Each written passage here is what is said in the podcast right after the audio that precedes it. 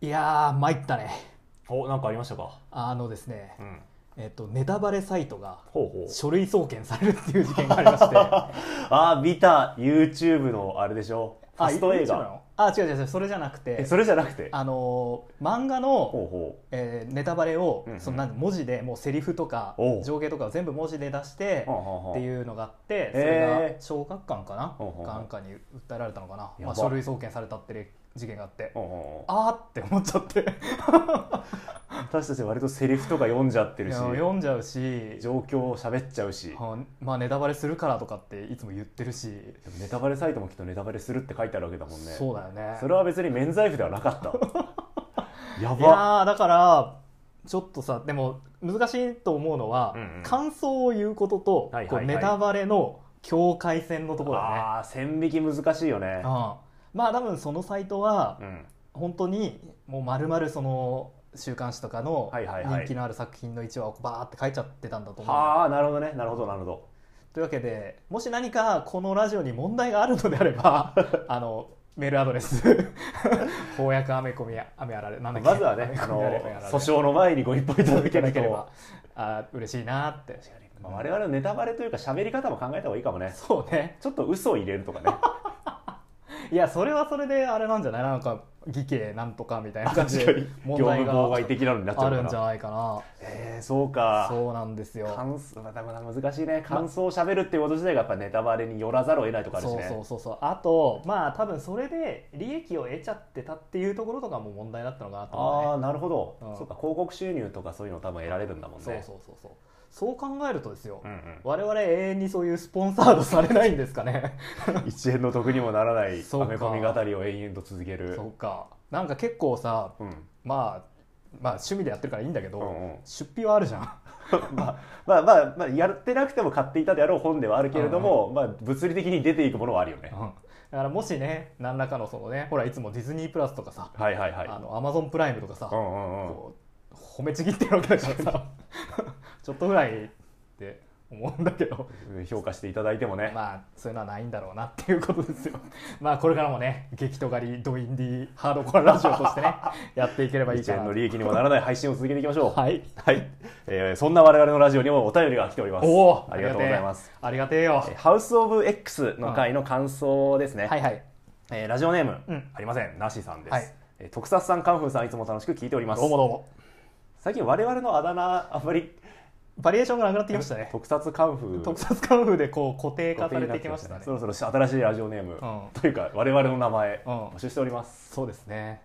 えーでいつも楽しくあ聞いておはいりますはいはいありがとううございます天候天候会社最高でしたね、あそうですね最高でしたねテレビ版を見てきた人には思い入れがあるセリフを使っていたり、はいはい後輩センターに返信したりあーサービス満点で満足でしたああなるほどテレビ版を一緒に見ていた娘のナターシャエレーナに見に行こうと誘った ところ断られてしまいましはいた、はいはいはい彼女たちも小さい頃は好きで繰り返し見ていたのに成長というのは悲しい面もありますねではこれからも楽しみにしております送るラジオ間違えてねお便りありがとうございます あのいつもの名前なしの方ですね。そうですねあのーお子さんが二人いらっしゃるお子さんをバレエ習わせてる人ですよね。うんうんうんうんあのまあお父さんだかお母さんだかわかんないですけど、はいなるほどね。小さい頃は一緒に見てたのに、うん10年経ってね、もう一緒に見に行ってくれないと誤解じゃを。うんうんまあそうだろ う。10年も見続けてる方がおかしいんですよ。なんかこうすごく我々の心に刺さるメールでもありまして 確やはりね。私小さい頃からずっと漫画読んでるな とか本当「ね。ハンターハンター」今でも読んでるなといか思っちゃったやねーマジでへ平成仮面ライダーもう20作超えちゃっててさ あ全部見てんなと思ってなんかショックだよねやっぱ普通の人たちはみんな成長していくんだなそうっでてすね改めて思いましたはね。い、あのまあ天狗会じゃ面白かったですね、はいはいあ面白かったんですよ、うんうんあの後輩の戦隊あのす豪快じゃって歴代の戦隊に変身することができるんほでうすよほうほうほうあの自分たちよりも後に出てきたうん後輩の戦隊にも変身するシーンが今回ありまして、ああなるほどねなるほどねはいはいはい、であの、まあ、見てる時にね、うんあこれあプレ版プレプレミアム版だですね、うんうんうんプレ版で商品化されるんだろうなって思いながらああそうかやっぱおもちゃと一緒に売るっていうのは一つの戦略でもあるもんだろねうなとか思いながらねは見ちゃいましたね あとあの後輩の戦隊に変身した後後輩のその戦隊の、うんうんまあ、名台詞決め台詞みたいなことほうをほうちょっともじった感じで言うんですけあどあいいじゃんお前ら別に今までそんなことやってなかっただろうと思って それは天豪会社で始まったそうそうそうそう今までその先輩に返信しても、うんうん別に先輩のこ言葉キャッチコピーを言ったりはしないんだ言っなかったのにどうしたのかなこうなんかあ ったのかなこの10年間10年間でいろいろあったんだって思ったらですね、うんうんあのそういう戦隊魂みたいなのが爆発してるんだっていう説明が、このな作品の中で、うん知らないはずの後輩の言葉が自然と出てきちゃうぐらいほうほうほうその戦隊にの魂みたいなの がこう共鳴してるんだみたいな説明がありましてやっぱこう集合的な無意識みたいなのがやっぱ通じてるんだねあの海賊戦隊ゴーカイジャーはうんうん1年を通して宇宙海賊がスーパー戦隊になっていくお話だったんはあですはよ。あはあはああの本当は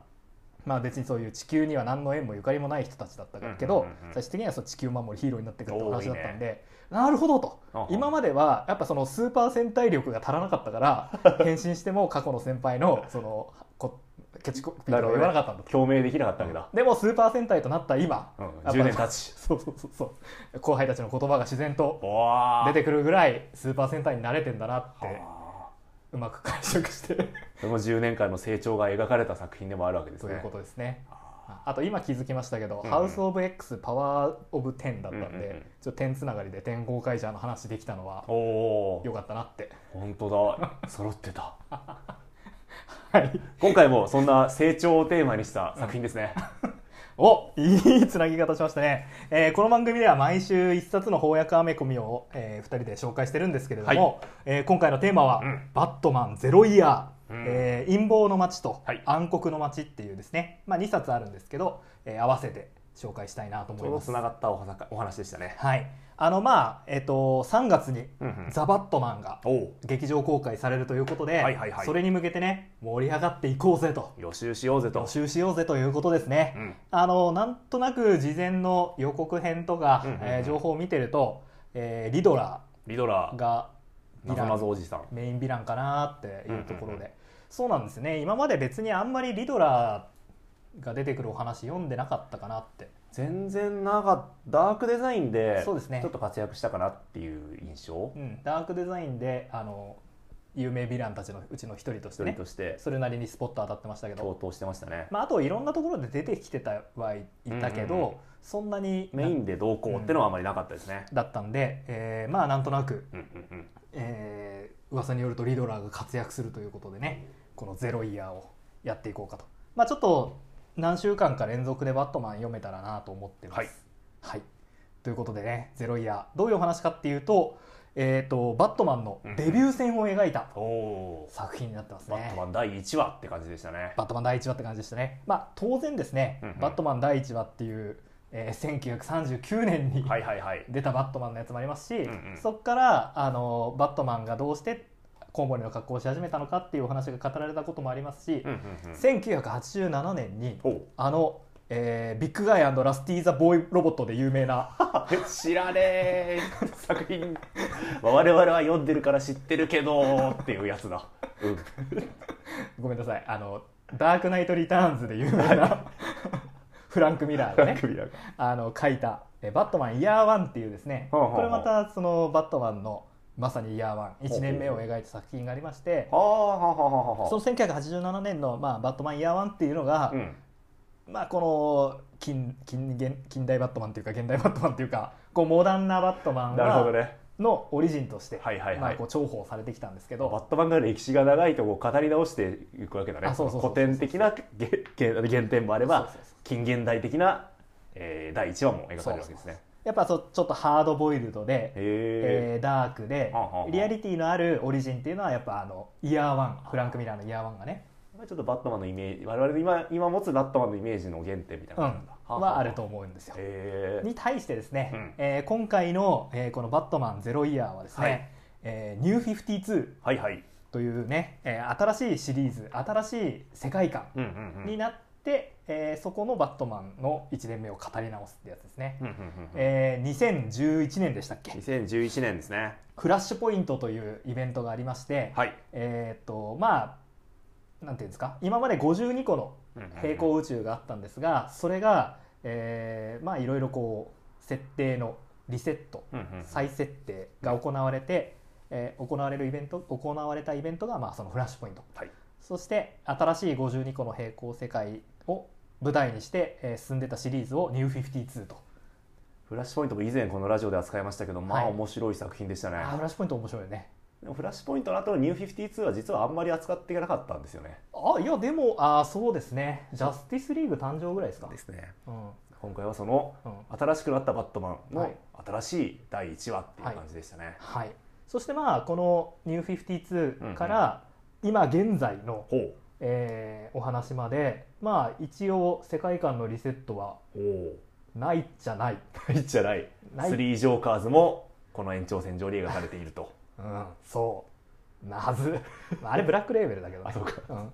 あのだからバットマンメタル、はいはい。えードゥームズデイクロック、ああ、ドゥームズデイ・グロックもそうかう。ん、バットマンデスメタル、うんうんうん。まあこの辺りはこのニュー52から続いてきてるんでああ、なるほど。ならもしこう続けて長うんいうんうんうん形で、えー DC ユニバースを追っていきたいよっていう人がいたら、うんうんうんまあ、ニューえーフラッシュポイントはいはいはい。から、まあ、ニュー52から読んでいくといいんじゃないかななるほどね。結構さニュー52の後はリバースっていう展開になったと思うんだはいけはいど、はいリバースのお話も結構いろいろやったよね我々バラジオでね、そうですね。リバース展開もやってましたね。うんまあそうやってニュー52リバース、えードゥームズデイクロック、うんうんうんデスメタルとデスメタル。読んでいけばですねなんとなくこうバットマンに DC ついのてここのここ10年のはいはいはい DC ユニバースを追っていけるかなという ことで壮大壮大10年以上経ってるもんねスラッシュポイントからもうすでにリブートしてからリブートしてからそれだけでもだいぶ歴史積み重なってますよね、うんまあわかるよやっぱりそうヒーローがさ年取ってったりしちゃうからうんさう、んある程度どっかで一回こうやりなリ引き戻さないと引きね戻さないとねおよ本当におじいちゃんがずっと戦い続けちゃうことになっちゃうから まあそういうのもあるしあと新規読者がどんどん入ってきにくくなるっていう問題もある,、ねでもやっぱキリがないよなそ うねっていうのがデスメタルってお話だったよねキリがないからももうう社内そうこのまま行こうもうリセットトやめようっつってもう全部あったのって 全部あったことにしようあれも素晴らしい作品だったあれいい作品だったね。ということで、まはあ、現代のバットマンの原点、うんゼロイヤーを今日はやっていきたいと思いはまいす。さて、物語は、はいろ6年前から始まります。 だから始まりま すこれ、ちょっと飲み込め、私これ前知識何にもなくてこれがオリジンを描いた作品だってことすら知らずに読み始めたんですけあーそうだったんど、だうんめちゃくちゃ混乱しましたねどこから見た6年前かってことだいね。つだよって話なんですがしかもその6年前のゴッサムシティ、うん水没してますでバットマンも現れるんですが、なんかバイクに乗って、うんちょっとワイルドな感じワイのルドコなスチュームなんですよねなんかサバイバーな感じの格好してますね。でなんか崩壊した、うんなんかジャングルみたいなゴッサムシティをかけるっていう導入なんですが、はい。まあ、6年前に多分バットマンがこういう状況になるようなすごいサバイバルな状況あったんだなとうん。言って次のページをめくるとう3か月前ってきて3か月前になると、まあ、ゴッサムはすごく綺麗ででなんかどうやらブルース・ウェインが悪党と戦っているらしいっていうシーンが始まるんですよね、はい。でここで当然私思うわけですよ、うんつまり6年前一度ゴッサムは崩壊しました、うんうん多分それは私が読んでないエピソードで崩壊して、うんうんワイルド・バットマンになった、うんうんうんで3か月前うんになるともう全て復興して、う元通りになってでまた新しい敵とブルース・ウェインは戦ってる、うんでここで戦ってる敵は、えー赤いキャップというか赤いうん帽子をかぶった、うんえーレッドフードギャングはい。だったっはい。ていう感じで、はいあなるほどなとうんいうふうに読み始めるんですがなかなかバットマンのコスチュームを着ないんで すよ。ブルース・ウェインがね。ブルース・ウェインが正体を隠すためになんか別人の覆面みたいのをかぶって戦ってるんですうよね。んでななんかなんか様子がおかしいぞあと思って読んでいくと実はうんまだバットマンになる前の話だ った。んそういうことだ。つまり6年前にバットマンがいて今は別のバットマンがいるこれはきっとダブルバットマンの因縁の話なんだなっていうふうに解釈して読んできましたねはい。まあ全然違うんだけもうど。全く違いましたねえっ、とこのお話翻訳では「ニュー52のバットマンの」えー、4冊目っていう、うんうんうんまあ、触れ込みで、はいはいはいえー出されてたかと思うんですけど、うんうんあのニュー52始まって、えっとスコット・スナイダー、うんライターのスコット・スナイダーとグレッグ・カプロですね、ほうほうが、えーバットマン誌担当し始めるんですけど、うんあの最初はフクロウの法廷っていうのと戦う、うんうんうんフクロウ三部作をやるんですねほうほうで、そのお話をやった後にじゃあバットマンのデビューってどうだったのかって言って振り返るっていうああじゃあその形を取最って初るのがでエピソードから始まってるんだそうそうなそるうほそどう、ねだからもうすでにバットマンとして活躍しているっていうお話から始まっててうんうんうんでその6年前バットマン誕生のお話だよとはいはいはい いうことで今回は1ページ目に6年前って書いてあるっていうそういうことですね。でその6年前の3か月後がそうそうあそ違ううそう6違う6年年前前のの3 3ヶヶ月月前前かがこれだったとそうそうそうそうそうそうだだかからら誕生なんだとえっと意図としては、うんうんえーなぜ3か月の間にゴッサムはこんな水没してジャングルみたいになっちゃってるんだっていう読ませ方そういうをつかみのね話だったわけです話ねだったそういう導入だったと思うんですけど、まあ、ちょっとあのちょっと読み間違えて読み間違ええ誤読が誤読がありました発が生してしまいましたね。はい、ということで、えーまあ、バットマンの活動の、てかバットマンじゃないうんですねあの両親を殺されたブルース・ウェインが、えーゴッサムに帰ってきたとはあはあはあはあいうところからお話が始まります。はいはいはいはいで、えー、と当然犯罪を憎んでいるブルース・ウェイン、うん犯罪者と戦うんですがさっき言ってくれたくれたようにねまだコウモリの仮装してません。はいえーとまあ、正体バレたらまずいんで特殊メイク使って毎回別人っぽい格好になってるんですね、うんうんうんうんうんそうだねそうだねそして敵はレッドフードギャングですね、うーんレッドフードうん、ギャングといえば、はいもうあれですよね、はい、えーキリングジョーク、はい、名作「キリング・ジョーク」でも語られましたが、えー、とレッドフードっていう悪党ははい、いない、いない、うん、そこら辺の、えーチンピラが、うんうんまあ、みんな交代でレッドフ赤いキャップをかぶってね正体を隠すことでレッドフードっていう存在を見せかけていたってっていいううキャラクターでしたねキャラクターでしたねそしてその、えーレッドフードがジョーカーになるっていうお話が、まあ、キリングジョークだったあわれけもで面すけ白どかった今回もねこのレッドフードギャングは正体秘密で、うんうんそして至る所にいるうんうんいろんな人が赤い覆面をかぶることでレッドフードになるっていうような感じでしたね、そうだねあのー先ほども話したはいはい、フランク・ミラーのうん、 「えーイヤーワはいはいン」ではあのバットマンの最初の敵って、まあ、ファルコーネっていうギャングほうほうほうなんだよねへえそうそうそうそうだからギャングかぶりではあるんだうんなんだけど、うんなんて言うんだろういわゆるそういうアメコミのスーパーヴィラン的なギャングじゃなくて、うんうんうん本当にそのイタリアンマフィアみたいな、へえなるほどなるほどそうそうそうそうそういう人たちを倒してってでバットマンがギャングを駆逐してったら今度はゴッサムはあのフリーク、はいはいはいはいい、わゆる我々の知ってよるく知うるん愉快な仲間たちがそうそうそうジョーカーだったりとかってはいいはうやばいやつらがこう支配するようになっちゃうんだっていうお話だったから、うーんなるほどね今回いきなり敵ちょっと強って思いましたねはいはいはいはいはいあーやっぱその辺でイヤーワンとの差がうんあるんだうん結構個性強めというかもうすでに、まあ、ジョーカーになってないんですけどジョーカー感出してますよねジョーカー感出してますねかなりなんていうか知略というかうんうんうん怖いですよねこのレッドフードギャング怖いいろんなところにえ構成員がわからないんで本当にいろんなところにいて隣の人がレッドフードギャングかもしれないっていう恐怖が描かれてますよねます ねまああと、えっと、イヤーワンとの比較で言うと、はいはい共通点として、うんあの警察組織がめっちゃ腐って るこれは共通項でしたねいやゴッサムセントラルやった時もちょっと思いましたがうんやっぱゴッサム死刑腐ってるなっていうのがよく描かれて ましたねやっぱゴッサムセントラルはちゃんとみんな刑事してましたもんねうんとはいえ今思うとうん、あの口悪かったり差別的だったりしたけどこれ本当に腐敗しきってる今回汚職すごいですからね であのゴードン本部長はそれと戦おうとしてるんだけど、うんうん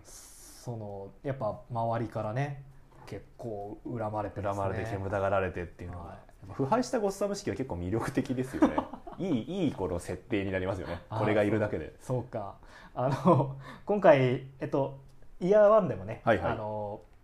ゴードンはやっぱりこう汚職をなくそうとして、うんうんうんこう同僚をさ訴えたりしようとするんだけど、まあ、圧力かけられてあ潰らさあられちゃうっていうような話なんだけど、うんうんうん今回もすごかったですね。すごかったあのまあ、とにかく町のやつらから賄賂を集めまくってると ゴッサムの警察はでなんか刀剣みたいなことししてるんだよね犬同士を戦わせてねうん刀剣をやってる賭けをしてるととでなんでそんなことしてんだみたいな正義感を振り回す、うんうんえーゴードンをよし次の影だとゴーいるゴードン対刀剣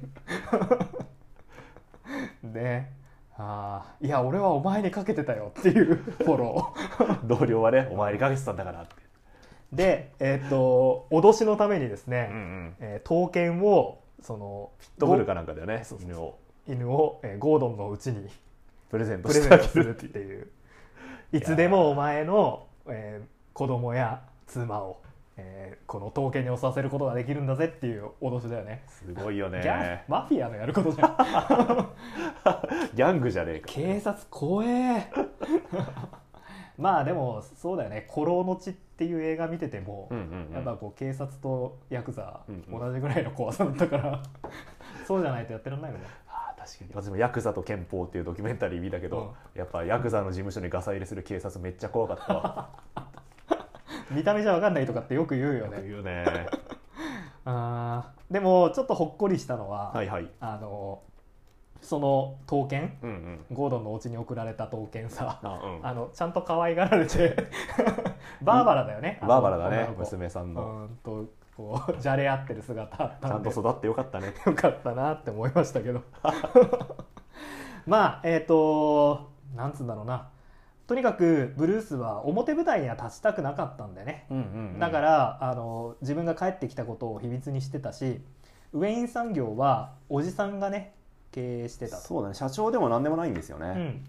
なんだけれども、えーまあ、ちょっとおじさんにはめられはめられてっていうかおじさんはこれ善意だったのかなおじさんとしてももうお前が社長になれと、うんなんかおじさんはどうやらあんまり評判が良くないらしくて、うん社長として俺がいるとまああんまり良くないから、はいえーまあ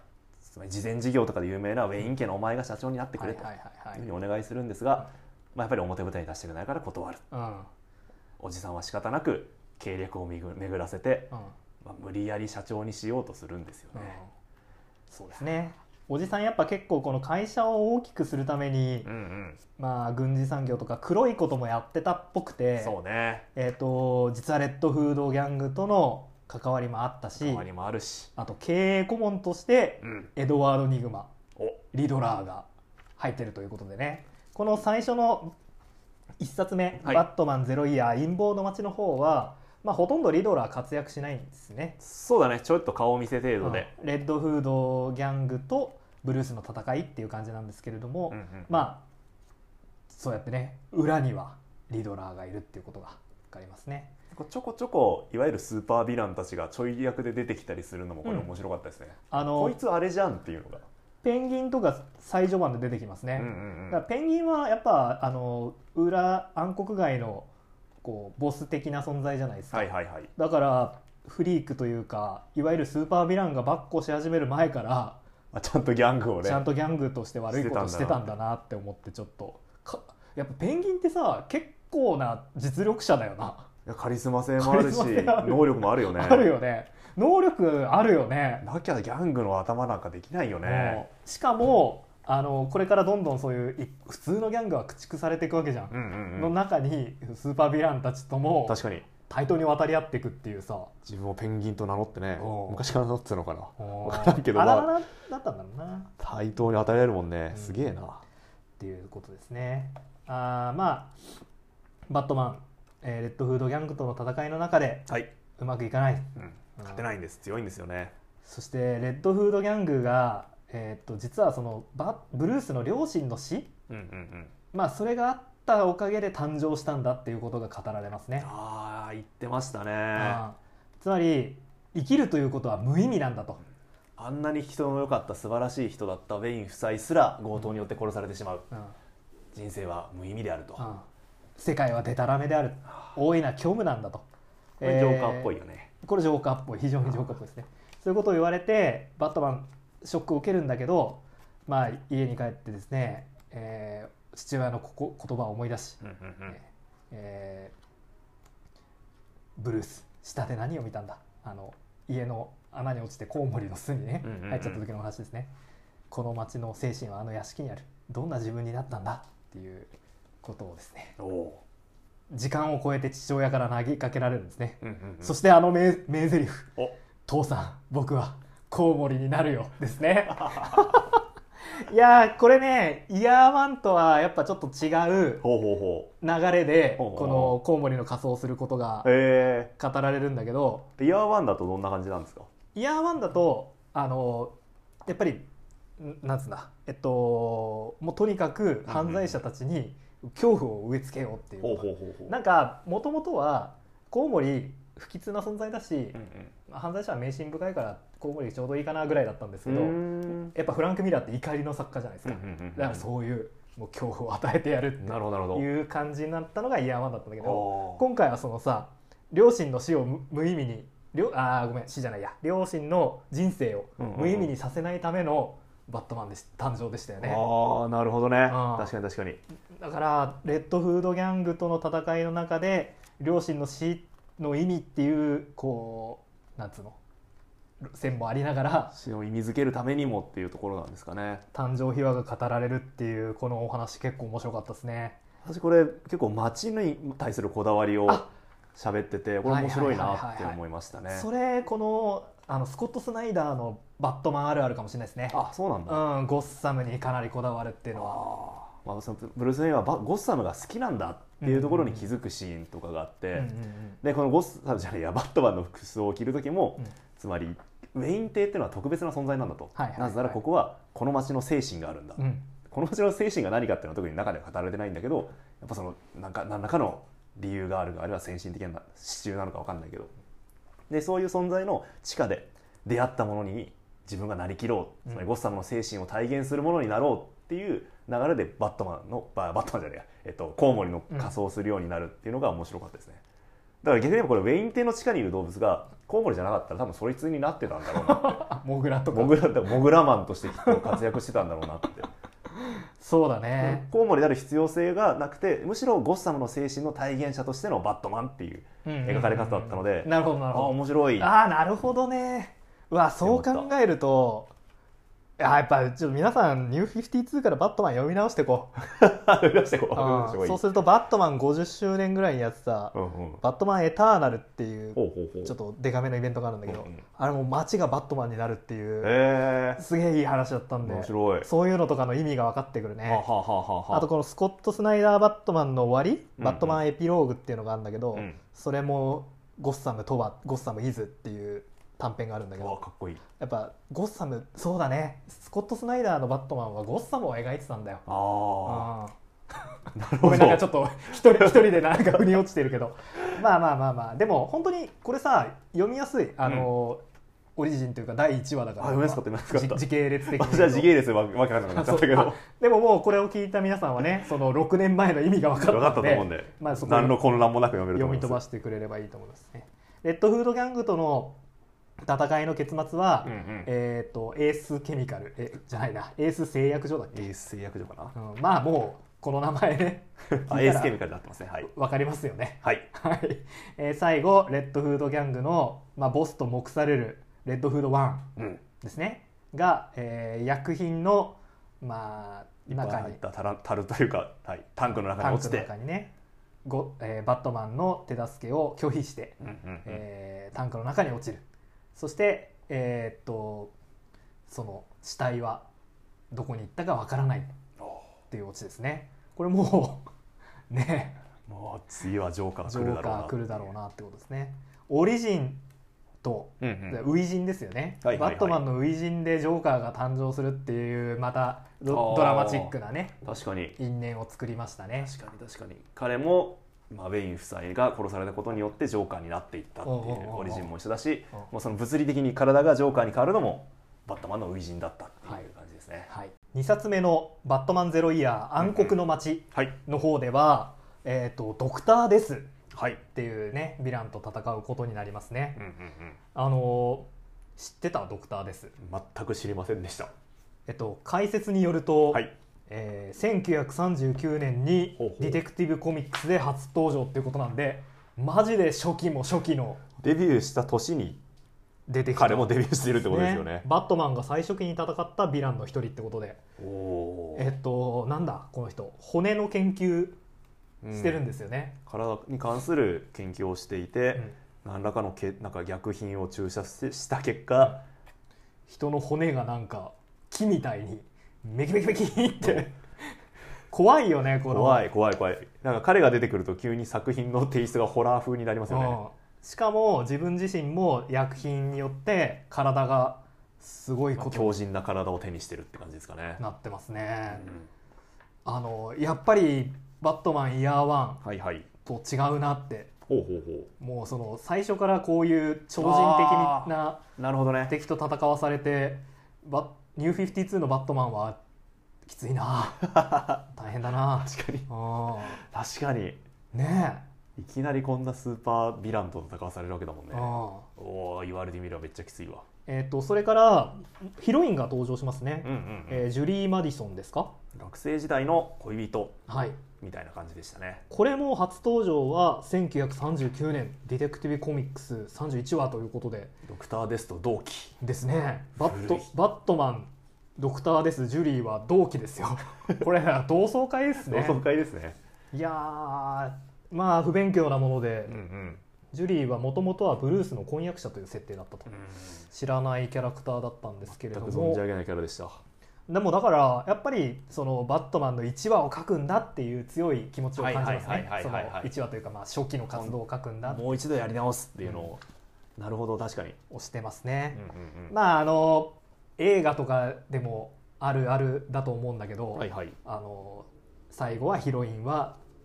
そなんつうのバットマンとさうんうんヒロインをさ、はいはいあ天秤にかけてさうんバットマン活動を選んであのヒロインが去っていくっていう もうあるあるのあるあるじゃないですか。あまあ、あらゆるジャンルの映画でのあるあるの気もするあヒーローが出てくる映画すべてありそうな気もするが確かにバあるあバッるトマン多めじゃないこの展開確かわかんないけど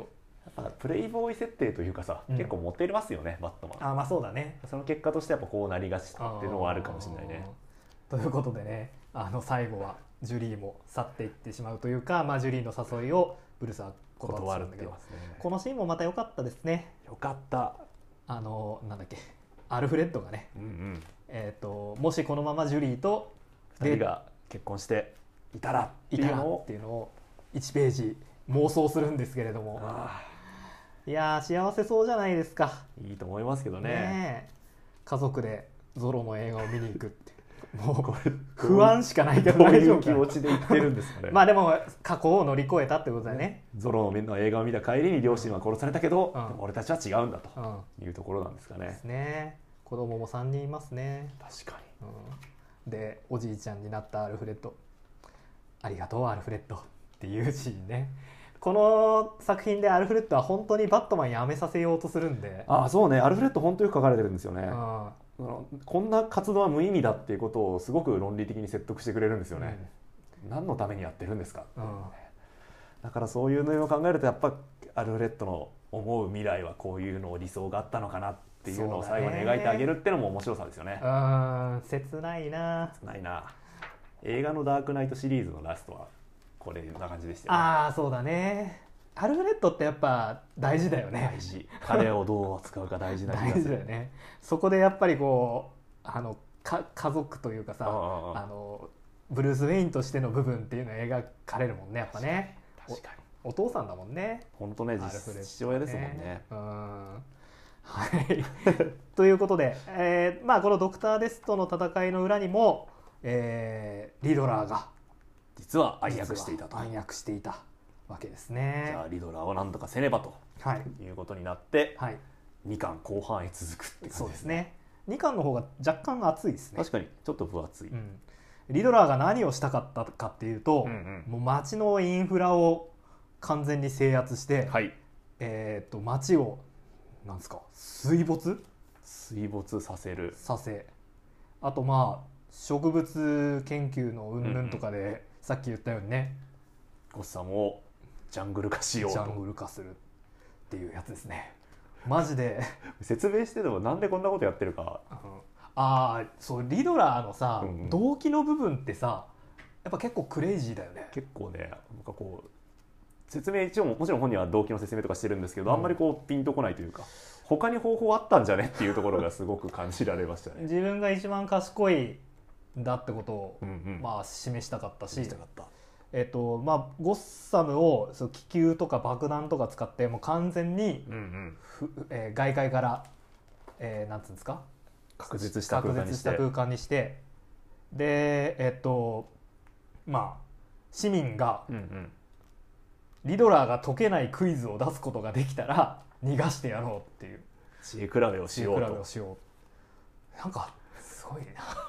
なこういうやつだったんだって思ったわねえ今までのいリドラーのイメージちょっと変わりましたねいやでもそうやっぱこういうやつなんだって思いましたけああどなるほどあのなんだっけ「バットマンダークデザイン」では、うんうんえーバットマンに対してなぞなぞを出しまくって、はいはいはいでバットマンそれ答えまくりながら一瞬で答えられるっあていのうね地下鉄を戻るっていうありましたよねあったうあっん、あとえっとまあ今日のためってわけでもないんだけど、うんうんあのバットマンフォーエバ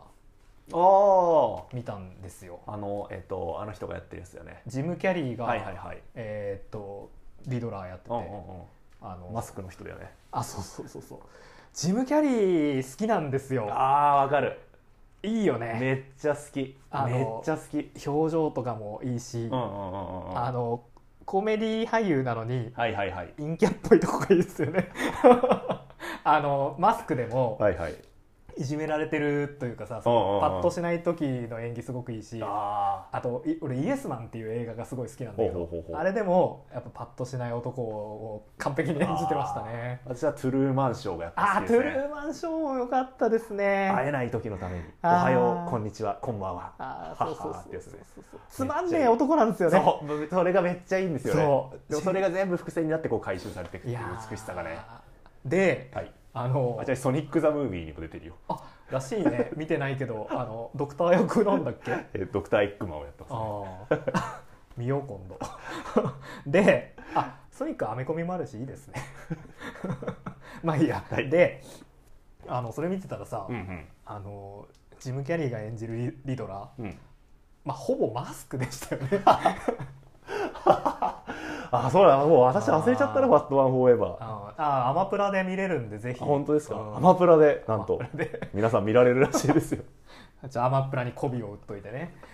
あもう忘れちゃったそうかそんなマスクだったんだうん結構ねやっぱなんかだんだんいかれてくるんですよほうほうほうほうであのハテナマークのついたぴっちりした服うんう着んて、うんうんわけのわかんないクイズを出しまくってっていうキャラクターでしたねトミー・リー・ジョーンズが、はいはいあのトゥーフェイスやへえっててほうほうほ豪華なんだからうだからねあでも今見たうらん面白いと思うあの本当なんつうんだろなんかちこっうちゃい頃に見た記憶があるんうだよあねのそうそううそうそうそうあんまり印象なかったんだよななんかシリアスじゃないくて、うんうんなんか、まあ、ふ冒険活劇っぽいんだけど、ほうほうほちゃんとバットマンしてるところもあり、へえそしてあの監督は違うんだけど、うんまあ、一応ティム・バートン版の「バットはいマはン」いのはい世界観の続きだから、まあ、ゴッサムの街の描き方とかやっぱちょっとバートン味を感じるし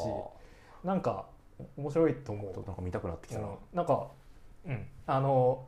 ダークナイトとかを期待して見る人にとっては子供っぽすぎるかもしれないけど、うんうんうんあのいバットマンしてたと思バットマンを期待してみればうバットマンを期待してみれば バットマンだからバットマンが見られると、バットマンってやっぱむずいんだよあのコミカルなさうん昔のドラマ版のはいはいはいはいイメージもあるしうん、あるあるやっぱフ,、えーっとフランク・ミラーとかが積み立ててったハードなうんうんバットマン、ハードボイルドあのダダーーククなナイトみたいなバットマンもあるしね、はいはいはいだからザ・バットマンがどういうテイストかってちょっと確かわからんよなあの CM 流してめっちゃコメディ寄りだったら 笑っちゃいそうな気がするわやっぱさそのどういうふこれうに大怪獣の後始末だわ思った思ったやっぱさどういうふうにお客さんが期待して見に行くかで、はい作品の出来栄えとは関係なくやっぱバイアスかかっちゃうことってあるよね身近にあったわあ言ってから後悔しちゃった泣かれちゃうからダメだなそれはあとあれですねジョーカーの続編っぽいうんうんあああ売り方してたね売り方してんのがすげえ気になってるんだけどジョーカーは大序丈夫章に過ぎなかったっつって絶ね対関係ないもんねだってね あとキャットウーマン出るらしいですねあそうなんだう、んあのフィギュアが出てましたわあおもちゃでわかるネタバレだからネタバレ、うん、そんな感じですけれどもあのまあだからとにかくリドラーがうんうんうんゴッサムを完全にね掌握して掌握してしまう、謎謎を使ってうんううんんしかもなぞなぞのやっぱなぞなぞめちゃくちゃ強いんですね みんなが考えたオリジナルのなぞなぞ問題言い終わる前に当てちゃうっていううわあすごいやってましたねいいだろう昔々2匹の亀がいた川を渡ろうとしたが一匹では2人とも盲目だっつって かわいそう かわいそう最後まで聞いてあげていやなぞなぞを出して、えーじゃリドラーに答えられてしまうと、ジャッカルの餌にされるっていう罰ゲーム闇のゲームですねー闇のゲームですねいやーでも冷静に考えて一個人が街を封鎖できるのかとかなんかちょっとそういうリアリティラインのことは少し考えちゃったなリドラーぐらい天才であればうんそのリドラーの監視システムが街中にあるんですけど、うんやっぱそういうデストピア化したうんゴッサムなんで当然空が青く晴れてるっていうのが個人的には面白かった ですねデストピアになったゴッサム空晴れがちっていうバットマンあるあるがなるほここでもあどったなっていうなるほどなるほどあの未来世界で犯罪ゼロを実現した実現したばゴッサムもゴッサム晴れてたな晴れてた今回の監視システムが引かれたゴッサムも晴れてます晴れてますねまあえーっとリードラーを倒すのはもうバットマンしかいないよねはいっていうことなんだけどその裏ではゴードン本部長も、うんうんうんまあえー外部からね特殊部隊をなんとか呼び寄せてゴッサムを救おうとこ戦っていくわけですね。うんうんうんうんこで活躍してたのがさっきのあのワイルドなバットマンですねあそうですねジャングル仕様というか、はいはいはいジャングル仕様あの自分で T シャツにコウモリのママークプリントして ねでババイクオフロードバイクで駆け回ってますっていうのがあねってあのバットマンのマークをガラスをくり抜いて、うんうんえーバイクにつけてますね、うんうんオフロードバイクだからちょっとライダー仮面ライダー感ありますよね、あーそうですねなんかちょっとこうちゃんとコウモリっぽい衣装もありねう、んうんううんん、はあそしてまあ最後ねいやこれいいなあのバッドシグナルの誕生とか、うんうんうんうんそういうのと絡めてねああ確かにうん初めてのバットシグナルがどう生まれたのかうんうんってうんうんいうところですね、うん最初はゴッサムゴッサムじゃねえやゴードンお手製のうん鏡を使った実はバットシグナルだった、はいあとやっぱり私このリドラーは負けっぷりをいつも楽しみなんです よねいつもというかあそうバットマンに対してうどういうふうに負けるか、はいはいはいバットマンに対して謎々を出すって相性悪すぎると思う んですよ確かにやっねぱ世界一の名探偵だししうかんうんうんも彼はその謎々出されて答えるっていうよりはその謎々を出すっていうゲームの仕組みそのものをこう乗っ取ろうとするタイプじゃないですか、はいはいはいそうですね今回もなんかちょっとなんつうのゴルディアスの結び目、うんうんうんえーっていうのに対して答えは剣だっていう、えーなんていうかウィットに富ん だ回答を提示してね残念間違いだみたいなことを言われるんですが、うん実はその頃にはもうすでにシステムは全てハッキングされていたっていう、うんうんうんああバットマンっぽいっバットマンっぽいねていう展開があって、やっうん裏を書くやつねぱこの今回のバットマンってまあ成長譚な成長物語なんであ初期のバットマンはその探偵感もちょっと薄いんですよねほめうっちゃ騙されるしああうんうんうん騙し討ちとか合うし、で推理もなかなか正解にたどり着けないんですけどああああこのリドラーとの戦いを通じてどんどんこう探はいはい名いわゆるバットマン的名探偵になっていくって感じがして、やっぱリドラーと戦わせるってこういう意味合いもあったのかななるほどね思いあまあしたねそっかそっかじゃあやっぱ初期この最初の、え1年目の戦いのラスボスはやっぱリドリリドドラーでラで良かったのかリドラーによってやっぱ戦う相手によって自分の能力を高めていく、はいはいはいはい探偵の少年推理する力を少年漫画的発少想です年ね漫画的なねえーまあその成長譚という意味では、うんうん人を信じることができなかったバットマン、はいはいまあ、そのせいで事件拡大してっちゃうんだあけど、えーゴードン本部長とちゃんと絆を結べるっていうあたりは、まあイヤーワンにも通じるーあそうなんだ、うんなるほどなるほここでここからまあバットマンという後ろ後ろ盾もあってど、うんうん、ゴードン本部長とバットマンの2人でゴッサム死刑を浄化してって、ほうほうほうほうほう、えー街をねだんだんまともな形にしていくわけですね。なるほどね、はいというわけで「バットマンゼロイヤー暗黒の街、えー陰謀の街」でしたニュー52のバットマンちょっと気になりましたねこれああきっかけでうんうんうんまあ、こういう仲間を大切にするバットマンそしてはいはいはゴいッサムシティめっちゃ好きなバットマンってうん意外だなってちょっと思いましたやっぱバッバットマンといえば仲間も信頼しな いしジャスティスリーグの基地にこう盗聴器とか仕掛けるタイプじゃないです かでも今回のエピソードでは本当にやっぱ若いよねバットマン若い若いなんねかその信頼が大事だってなったら、うんすごく仲間のことをどことことん信頼するしおゴッサムを守りたいってなったらみんなの前でゴッサムへの愛を語るしゴゴッサムっていうのは自分がなりたいものになれる、まあ、ある種の希望の街なんだってなんかうんスーパーマンみたいなことも言うし、確かに若いこのバットマンってえーっと25歳っ20あ25歳か、はい若